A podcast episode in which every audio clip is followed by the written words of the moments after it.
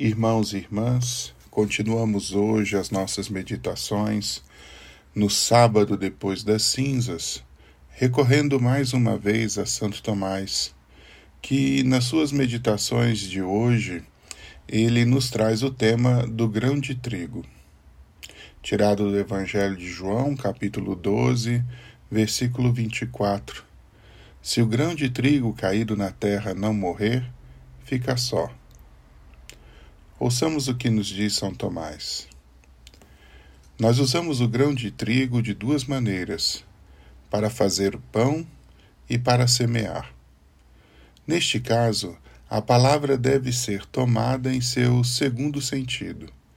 O grão de trigo significando a semente e não a matéria pela qual nós fazemos pão. Porque dessa última forma ele nunca cresce ao ponto de dar fruto. Quando é dito que o grão de trigo deve morrer, isso não significa que ele perde o seu valor como semente, mas que ele é transformado em outro tipo de coisa. Assim diz São Paulo: O que semeias não recobra vida sem antes morrer. Na primeira carta aos Coríntios, o capítulo 15, versículo 36. A palavra de Deus é uma semente na alma do homem na medida em que é algo introduzido em sua alma, por palavras ditas e escutadas, a fim de produzir o fruto das boas ações. A semente é a palavra de Deus. Portanto, também a palavra de Deus, revestida pela carne, é uma semente plantada no mundo. Uma semente da qual devem dar grandes safras e por isso é comparada no Evangelho de São Mateus a uma semente de mostarda, no capítulo 13, versículos de 31 a 32. Nosso Senhor, portanto, nos diz: Eu vim como semente, algo destinado a dar fruto. E assim vos digo: se o grão de trigo caído na terra não morrer, fica só. Que é o mesmo que dizer se eu não morrer, o fruto da conversão dos gentios não se seguirá. Ele compara a si mesmo com o grão de trigo, porque ele veio para nutrir e sustentar o espírito dos homens. Nutrir e sustentar é precisamente o que o pão feito com o trigo faz pelos homens. Nos Salmos está escrito: do pão que sustentava e em São João, o pão que eu hei de dar é a minha carne para a salvação do mundo. No Salmo 104, versículo 16 e João 6, versículo 51. Se morrer produz muito fruto, o que está aqui explicado é a utilidade da paixão. É como se o Evangelho dissesse: a não ser que o grão caia por terra pelas humilhações da paixão, nenhum resultado útil se seguirá, porque o grão terá ficado só. Mas se morrer açoitado e levado à morte pelos judeus, produz muito fruto. Por exemplo, o primeiro fruto que nós podemos dar de exemplo, a remissão dos pecados. Foi espiado o crime e é, este é todo o fruto do perdão do seu pecado, como está dito em Isaías 27, 9. E este é o fruto da paixão de Cristo, conforme é declarado por São Pedro. Cristo morreu uma vez pelos nossos pecados, o justo pelos injustos, para nos conduzir a Deus. 1 Pedro 3,18. Um segundo fruto é a conversão dos gentios a Deus. Eu vos escolhi e vos constituí para que vades e produzais fruto, e o vosso fruto permaneça. João 15:16. Este fruto a paixão de Cristo fez nascer. E quando eu for levantado da terra, diz Jesus, atrairei todos os homens a mim. João 12:32. Um terceiro fruto é o fruto da glória. É glorioso o fruto de bons trabalhos, diz o livro da Sabedoria, capítulo 3, versículo 15. E este fruto também a paixão de Cristo fez nascer.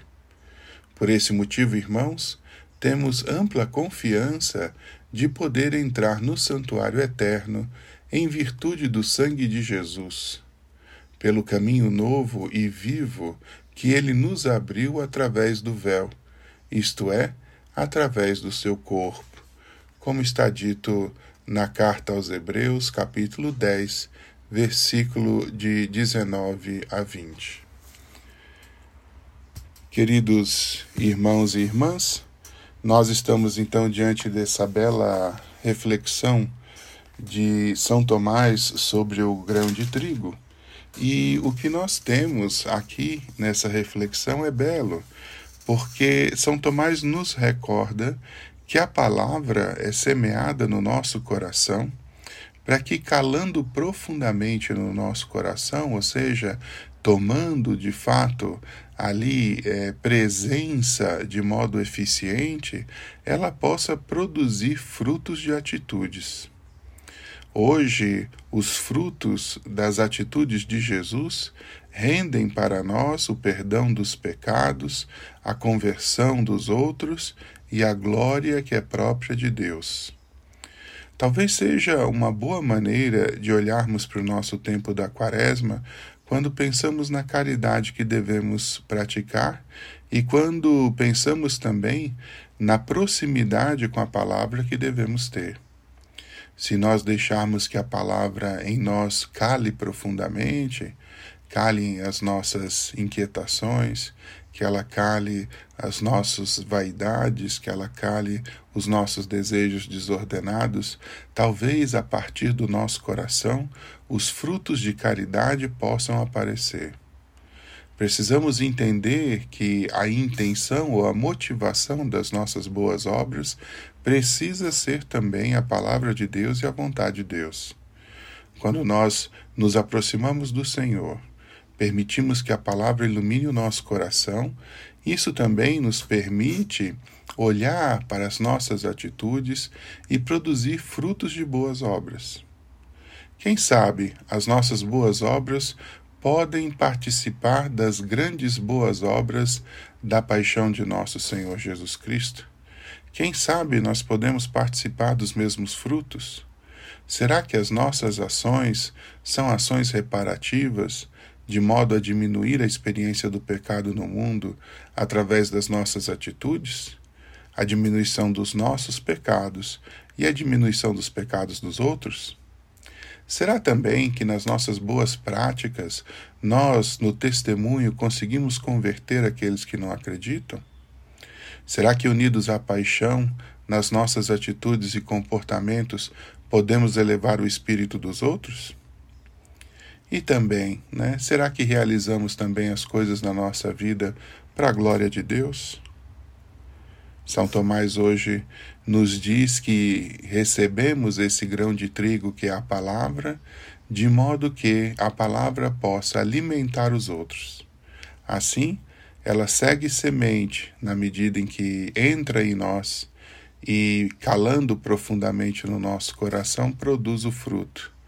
Mas ela é também pão porque na medida em que nós também fazemos as boas obras, damos de alimento, de sustento para a alma de todos aquilo que é tão necessário para a nossa salvação.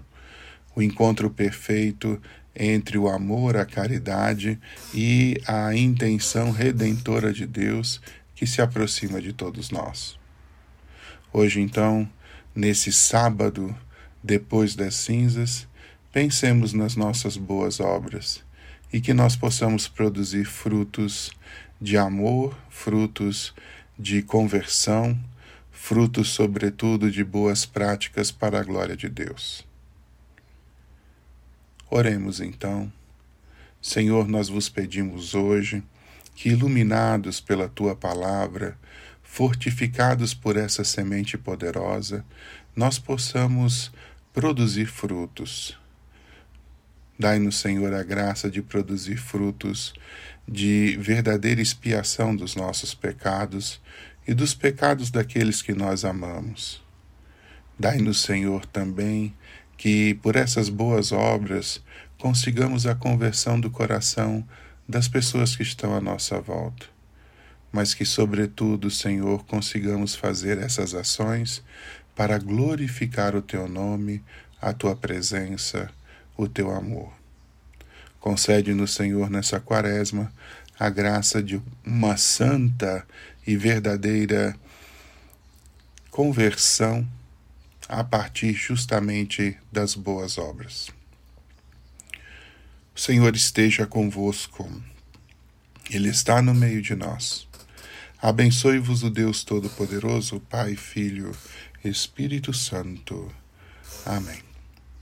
Glorificai então, Senhor, glorificai então, irmãos, o Senhor com a vossa vida.